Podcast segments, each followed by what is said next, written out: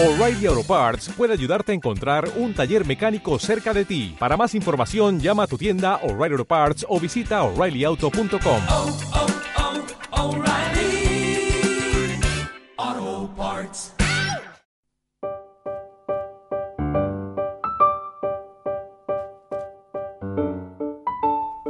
Muy buenos días. Comenzamos la sección dedicada a nuestra salud bucal. Buenos días. Buenos días, Ana. Elena, ¿cómo estás? Elena Sobrino. Otro Bien. día más por aquí con los micrófonos. Aquí, ahora sí co- como dentista. Cambiamos de tercio. Cambiamos de tercio.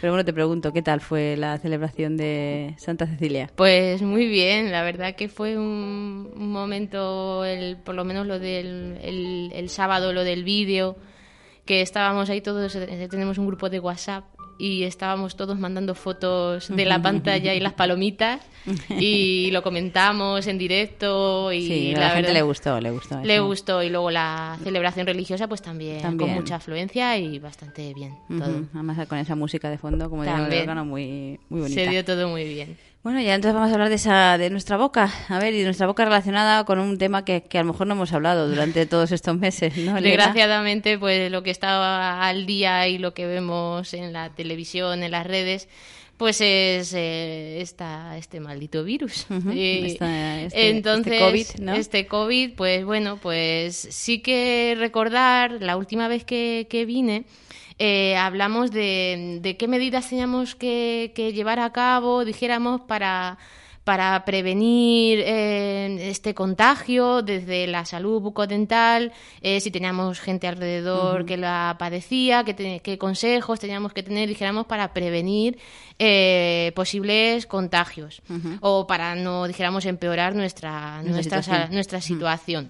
Bien, lo que hoy vamos a hablar es de di- directamente, en concreto, lo- los problemas bucodentales que hasta ahora se han visto eh, di- directa, o sea, en los En el enfermo, enfermos, ¿no? en los enfermos que están padeciendo la enfermedad y, y también eh, alguna secuela que incluso puede aparecer, y, mm, eh, dijéramos, de- en el después, ¿no? tiempo, sí, y que todavía incluso no se sabe cuánto dura ese tipo, si se va a ser permanente o Sí, como con el tiempo. otras secuelas en otros órganos, ¿no? En Entonces, bueno, de cuerpo. Ujú. todo lo que vamos a hablar hoy son indicios, son mm, datos que se están viendo, pero hace falta todavía mucho tiempo, más estudios eh, para, dijéramos, certificar y asegurar que eso es así, porque, bueno, Pero como es- son pocos meses, aunque a nosotros son- nos parezcan muchos, Sí. hasta que todos los estudios se- y las investigaciones además también siguen su curso o comienzan otras nuevas,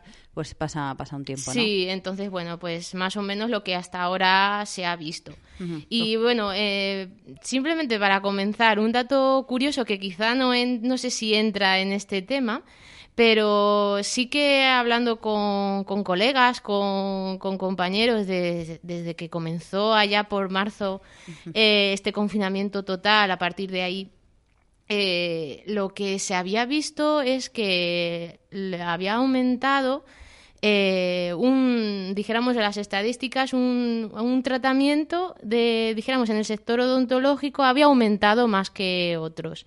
Y se vio que era, se había, mm, se había visto que mm, el número de extracciones, de extracciones de piezas dentales de dientes sanos, dientes, pero dientes fracturados, que se hacían más de, de lo normal eh, en toda, pues dijéramos, todo este periodo de, de cuarentena, de, de estado de alarma. Y era curioso porque, pues eso, es, mm, dijéramos, eh, algo que no se hace todos los días, de vez en cuando, pero sí que se había visto que ese tipo de extracciones en dientes fracturados se daba un poco más. ¿Y cuál es la causa? Pues el estrés. El estrés, lo que se ha llegado a pensar es que toda esta, esta situación de nerviosismo, de incertidumbre, de preocupación por nuestro trabajo, por nuestros familiares, pues al fin y al cabo el estrés, que es la enfermedad de- del siglo XXI, y eso conlleva del estrés lleva a nuestro a nuestro ámbito de la odontología que es el bruxismo que ya hablamos en su día del bruxismo, que es la enfermedad, dijéramos que ap- apretamos, rechinamos los dientes. Bueno, pues este tipo de, de bruxismo se ha acentuado en, en esta época, en este era de- del COVID. Y bueno, pues de llegar a tal punto de, de fracturar dice- directamente, romper por la mitad dientes.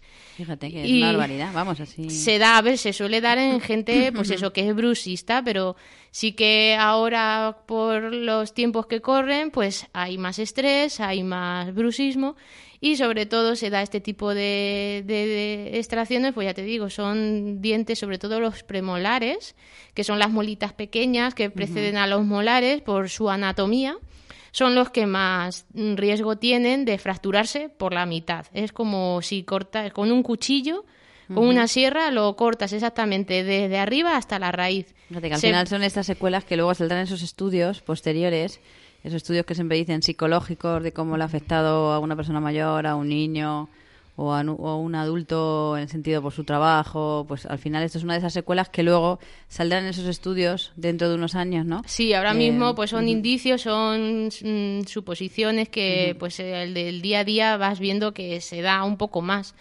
y, y es eso, son esa- estas mm, fracturas verticales totales que no hay solución, hay que sacar la pieza. Hay veces que no es tan extremo el caso y que a lo mejor pues sí que mm, puedes ver, ah, hemos visto estos meses que de, pues eso, el, el aumento del estrés y ah, se acentúa el bruxismo, pues hay que poner más remedio y que hay que tratar ese bruxismo ya sea con férula, ya sea con con obturaciones, con rehabilitaciones, en fin. Que sí que ese tema se ha visto un poquito, pero en sí no es algo propio de la enfermedad.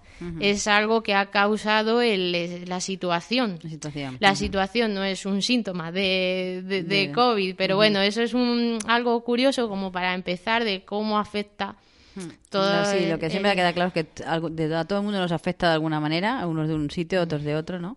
Y en este caso, pues esa... Sí, eso es lo que hemos visto hasta ahora. Y luego, en cuanto ya dijéramos en sí lo- los problemas bucodentales de las personas que dijéramos están padeciendo la, la enfermedad, mm, según siempre los últimos estudios, aunque no es 100% seguro, sí que se ha visto que hasta en un 70% de, de los casos se da lo que ya sabemos muchos, que es la ageusia, que es la falta o la alteración de- del gusto.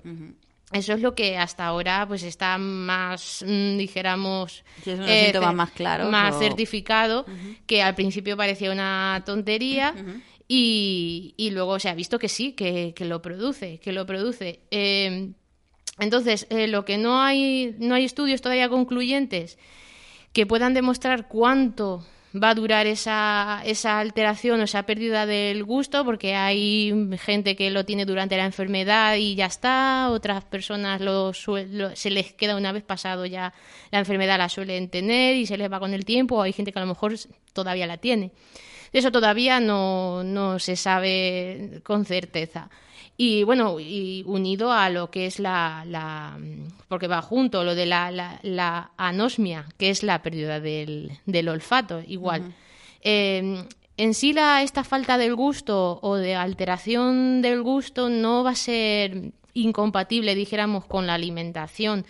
Tú puedes comer bien y en principio no te, no te afecta, es más la sensación Bueno, no te afecta rara que no te apetece comer.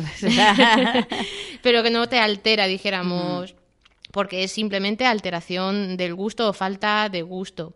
Pero lo que aquí es lo que sea, sea dijéramos, hay indicios en algunos casos que hay veces que se, se asocia esta falta de gusto o alteración del gusto se asocia a una disminución de la saliva. Y esto es lo que dentro de la salud bucodental puede, puede llamarnos la, la atención, porque mm, sí que una alteración de la saliva, una disminución de la cantidad de saliva que producimos, sí que te afecta. Sí que te afecta, dijéramos, a, la- a tu calidad de vida a la hora de alimentarte, a la hora de hablar. Ya lo hemos hablado también en una- alguna, alguna ocasión. Incluso puede llegar, eh, se han descrito algunos casos que en enfermos de COVID que te, te, mm, aparecen hasta ampollas, úlceras en, en la mucosa. Y es creen que es debido a esta, Falta de a- esta saliva. falta de saliva que viene asociada de la falta de, de la alteración de- de- del gusto. Y bueno, pues también, como hemos dicho en otras ocasiones, esta disminución de la cantidad de saliva, siempre en cualquier enfermedad, no en cualquier situación, eh, va a hacer un, a aumentar un riesgo de, de caries. ¿Vale? Eso siempre. ¿Y qué podemos hacer si tenemos este problema? Que todavía pues tenemos esa falta de, de gusto y nota- nota- nos notamos la boca seca, que nos cuesta gesticular o hablar, nos cuesta masticar, pues bueno, eh, lo único, lo- algún consejo es beber muchísima agua, beber mucho líquido, mantener la mucosa, la cavidad bucal hidratada y se pueden usar pastas de dientes y colutorios en que Que ayudan, ¿no? Que ayudan. favorecen el... Sí, hay un- muchas muchas marcas que tienen gama gama específica para, para este tipo de, de problemas. de saliva, ¿no? Sí, estimulan y hay hasta como caramelitos, láminas que se deshacen y ayudan un poquito. Y luego está el truco casero que es tener pues siempre algo en la boca, el huesecillo. Yo les digo siempre, a la- sobre todo a la gente mayor, que es la que sufre más este problema por la medicación, el huesecillo de aceituna, Que lo vueltas, tengan, ¿no? que lo tengan siempre en la boca y que le den vueltas y que estimule. La- el tener algo en la boca es lo que hace a, a las glándulas, se, estimula, se estimulan para Que producir saliva, que se produzca saliva. Eh, bueno, esto en cuanto a, a lo- dijéramos, problemas bucodentales en pacientes, dijéramos que están pasando la enfermedad de una manera, dijéramos, Sí, o la tenido, se les ha leve. quedado o, Sí, eh, los pacientes que van a estar también más expuestos a sufrir más daños en, y, o problemas más, más graves dentales o bucales son los pacientes que, que han cursado mm, la enfermedad en una manera más grave. De hecho, los más expuestos van a ser aquellos pacientes que han necesitado o necesitan ventilación mecánica invasiva eh, debido a que la, la intubación que, que hay que realizarles pues puede dañar piezas dentales, eh, la mucosa, la mandíbula, en fin, pues es, dijéramos, algo Y lógico. todos aquellos entubados siempre tienen ese problema, ¿no? Claro, pero como estamos diciendo, no solo del COVID, sino de cualquier enfermedad que necesite intubación, esto no es algo nuevo. Pero sí que, pues eso, eh, lo más característico de estos casos más graves es que enseguida te hay que eh, intubar. Y bueno, pues el riesgo que conlleva, conlleva eso. Eh, y luego también eh, una- un tema es que, claro, como en estos casos más graves, la, la intubación o la, el ingreso hospitalario es, es a veces, por desgracia, muy prolongado en algunos pacientes, pues dijéramos que se le presta poca atención a la, a la salud bucodental, porque principalmente eh, lo más importante es mantenerlo con vida y pasar ese, esa, esa enfermedad. Y dijéramos que se da un poco de lado la, la salud bucodental en pacientes intubados, Mm, y además eh, eso va a provo- provocar que, que pueda incluso a- aumentar el riesgo de, de, algún, de provocar neumonía, porque la, la boca, al fin y al cabo, es un reservorio de bacterias. Si tienes un paciente intubado con la boca, pues eso, que no se alimenta, no, pues eso al final se, se queda ahí acumulado, se va aumentando la- las bacterias y eso pues puede haber riesgo de algún tipo de aspiración o lo que sea que pueda producir algún problema un poco más o agravar su, su, su situación. su situación. Eh, entonces es eso, que mm, como hemos dicho antes, no se debe al COVID o es por la, el hecho de estar intubado de cualquier tipo de, de enfermedad y también por el respirador en sí.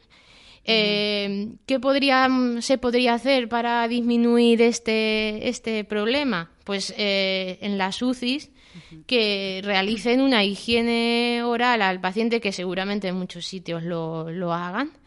Y es eso, eh, pasar un antiséptico, que es un colutorio de los que tenemos también en casa, un poquito más fuerte, que es el que también usamos nosotros en las clínicas dentales, para desinfectarte la boca antes de sentarte en el sillón, pues con un antiséptico, de, aunque sea de clorexidina, intentar la- a- la- Limpiar la boca. limpiarle la boca al paciente intubado, se reduce, claro, la- el- los microorganismos en la boca y se reduce ese riesgo de poder mm, tener otro, otro tipo de, de problema.